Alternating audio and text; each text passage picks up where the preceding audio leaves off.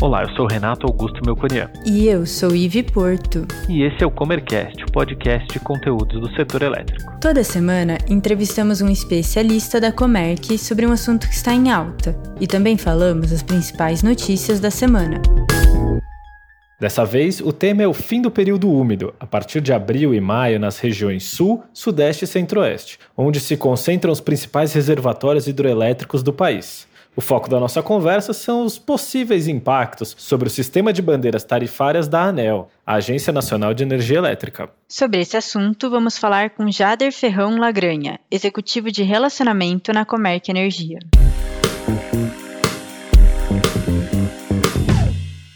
Jader, seja muito bem-vindo ao Comercast. E antes da gente entrar no nosso tema, eu queria pedir para você contar um pouquinho da sua formação, carreira e a trajetória aqui na Comerc.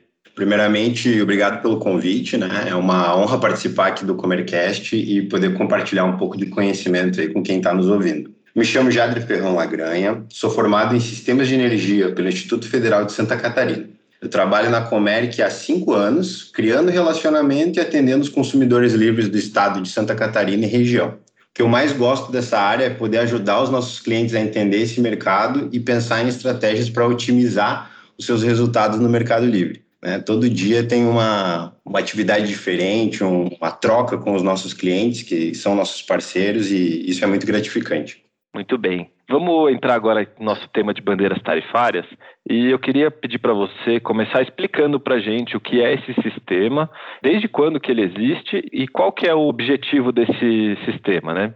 O sistema de bandeiras tarifárias ele tem o objetivo de sinalizar aos consumidores o real custo da geração no sistema interligado nacional. Né? As bandeiras elas são divulgadas pela ANEEL, que é a Agência Nacional de Energia Elétrica, no final de cada mês. As bandeiras tarifárias elas são representadas pelas cores do sinal de trânsito e são divididas em quatro patamares: verde, amarela, vermelha patamar 1 e vermelha patamar 2. Quando está verde, tem uma indicação de que não tem previsão de custos adicionais. Quando está amarela, indica uma elevação moderada nos custos e tem o um valor de R$ 13,43 por megawatt-hora. E quando ela é vermelha, patamar 1 e 2, indica forte elevação dos custos e tem, respectivamente, R$ 41,69 por megawatt-hora e R$ 62,43 por megawatt-hora, o valor das bandeiras, né, patamar 1 e 2.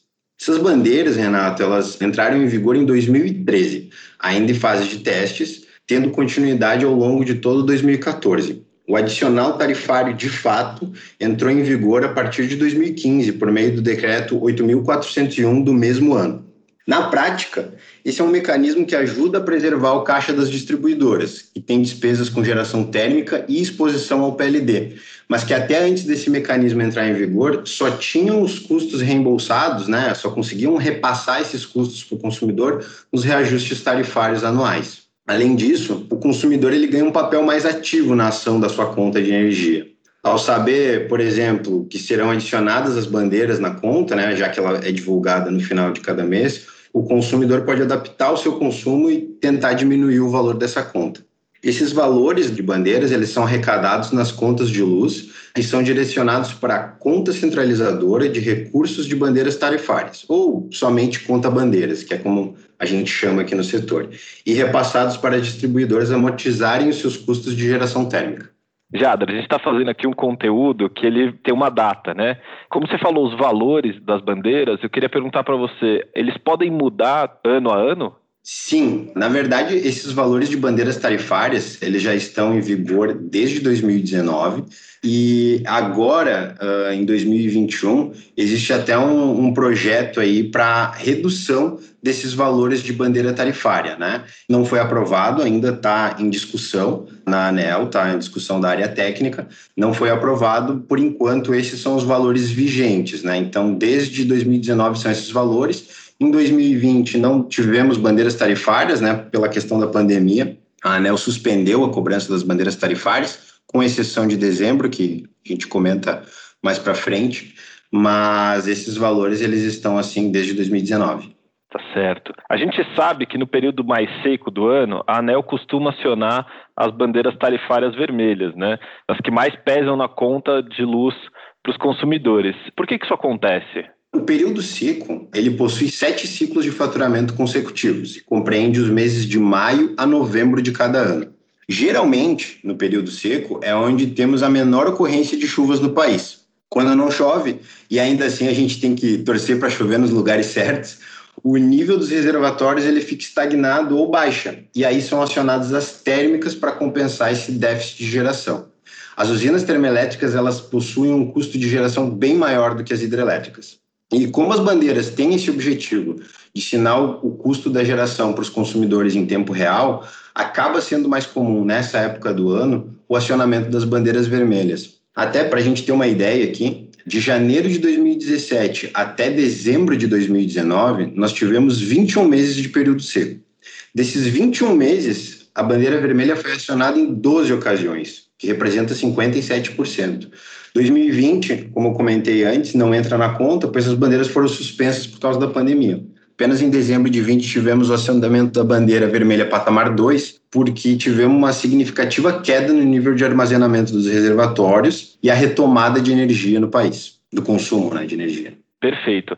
Em termos técnicos, né, o acionamento das bandeiras tarifárias leva em conta os valores do PLD mensal, o preço líquido das diferenças, e do fator GSF, ou seja, o risco hidrológico. O que isso significa e por que influi no acionamento das bandeiras tarifárias? A cada mês, as condições de operação do sistema de geração de energia elétrica eles são reavaliados pelo ONS, que é o Operador Nacional de Sistema Elétrico. É ele que define a melhor estratégia de geração de energia para atendimento da demanda no país. A partir dessa avaliação, ficam definidas as previsões de geração hidráulica e térmica, além do PLD, né, que é o preço de liquidação das diferenças utilizado no mercado de curto prazo. O que, que acontece então? Para cada nível de geração hidráulica e térmica, tem-se uma previsão de custos a serem cobertos pelas bandeiras. Portanto, o acionamento dessas bandeiras tarifárias é definido a partir da previsão dessa variação de custos de energia de cada mês, por meio dessa verificação do que, que vai ser gerado de térmica e hidro, né, planejado pelo ONS, que se determinam os acionamentos das bandeiras. É a mesma coisa para o Mercado Livre? Não. No Mercado Livre, o consumidor ele não está sujeito ao pagamento das bandeiras tarifárias. Quando um consumidor cativo migra para o Mercado Livre, ele deixa de pagar a tarifa de energia da sua distribuidora, que é onde incidem as bandeiras tarifárias. No Mercado Livre, o consumidor substitui a tarifa de energia por um contrato bilateral de compra e venda de energia, onde ele pode negociar livremente os preços e demais ferramentas contratuais que ele vai utilizar. Pensando assim, então, nessa diferença entre mercado livre e cativo, o que é possível fazer? Como o consumidor sai desse mercado regulado, que tem essa incerteza da bandeira, e vai para o mercado livre? Primeiro, acho que vale ressaltar que esse é um dos principais benefícios do Mercado Livre, né? A previsibilidade. Quem que pode migrar para o Mercado Livre, então? Né? São as empresas com demanda contratada igual ou superior a 500 kW, por unidade ou somatório de unidades com o mesmo CNPJ. Essas são chamadas de consumidores especiais. E eles podem adquirir energia gerada por fontes renováveis, né? que são pequenas centrais hidrelétricas, as PCHs, termoelétricas a biomassa, eólicas, entre outras. Já as empresas com demanda contratada igual ou superior a 1.500 kW podem adquirir energia de qualquer fonte de geração. E esses são os consumidores livres, né? Para ficar mais palpável aí para o pessoal, geralmente são empresas que têm uma fatura de energia com custo a partir de 30 mil reais mensais, por aí. E como que pode entrar nesse mercado, né? Vou explicar aqui de forma resumida, mas além dos requisitos de demanda já comentados, o que, mais precisa, né? O ideal é fazer uma análise de viabilidade entre o mercado cativo e o mercado livre para verificar se vale a pena realizar essa migração, tornar-se um agente da CCE, que é a Câmara de Comercialização de Energia Elétrica, quem faz toda a contabilização do mercado livre, abrir uma conta no Bradesco, agência Trianon em São Paulo, para realizar algumas movimentações financeiras do Mercado Livre e pagamento de encargos setoriais, realizar as adequações físicas e do SMF, que é o sistema de medição para faturamento na unidade consumidora, de forma a atender às normas técnicas dessa distribuidora e garantir a medição necessária para realizar as operações no Mercado Livre. Além de tudo isso, contratar energia para ter a previsibilidade que a gente comentou e escapar da volatilidade do PLD para acompanhar essas atividades e não perder nenhum prazo importante, é importante a empresa ter uma consultoria para auxiliar o consumidor em todas essas etapas e depois no dia a dia do Mercado Livre também, né? É isso que a gente faz aqui na Comerc. Muito bem, muito obrigado, Jader, pela sua participação. Eu queria finalizar aqui perguntando para você, como você disse, a Comerc ajuda a fazer todo esse processo. Como contatar a Comerc para pedir uma cotação, para ir para o Mercado Livre e fugir das bandeiras tarifárias? Vocês podem entrar no site da Comerc, né? A gente tem vários canais aí de atendimento. A gente pode mandar um e-mail, tem o nosso Fale Conosco lá no site da Comerc. Então, só colocar os dados da sua empresa, anexar uma fatura de energia elétrica que a gente já consegue dar uma olhada aí e entrar em contato com você para ver se pode fazer parte desse grupo aí do Mercado Livre. Muito obrigado, Jader. Valeu, um abraço, Renato.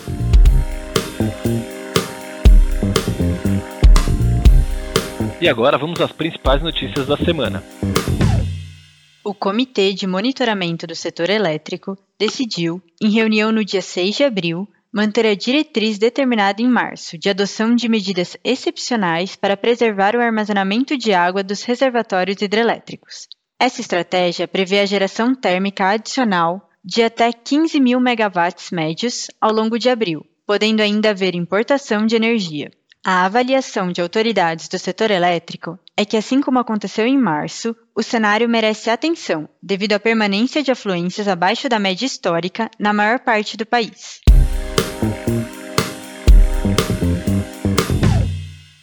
A Petrobras anunciou no dia 5 de abril o reajuste médio de 39% dos preços de venda de gás natural para as distribuidoras, a partir de 1 de maio. A correção ocorre em um momento de abertura de mercado, após a aprovação da nova Lei do Gás pelo Congresso. O principal objetivo da Lei do Gás é reduzir o custo do energético e aumentar a competitividade da indústria brasileira. A fórmula do contrato entre a Petrobras e as distribuidoras prevê reajustes trimestrais do preço da molécula de gás vinculada à cotação do petróleo e à taxa de câmbio.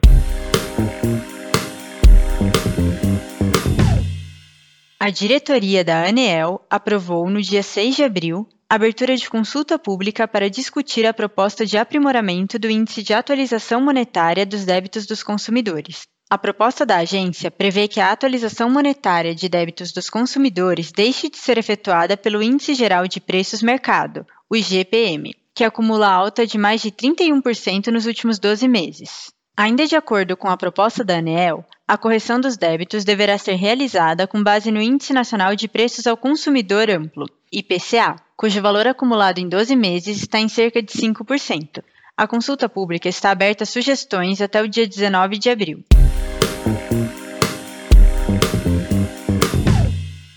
A Agência Nacional de Energia Elétrica liberou em março 338,66 megawatts em geração de energia para operação comercial. Pelo terceiro mês seguido, as usinas eólicas representaram a maioria dos empreendimentos com entrada em operação, com 353,46 megawatts de potência instalada, representando 92% do total do mês. Vale destacar que o primeiro trimestre de 2021, a fonte eólica representou 87% da potência crescida. Outro destaque 11 estados das cinco regiões brasileiras ganharam acréscimos em geração de energia este ano.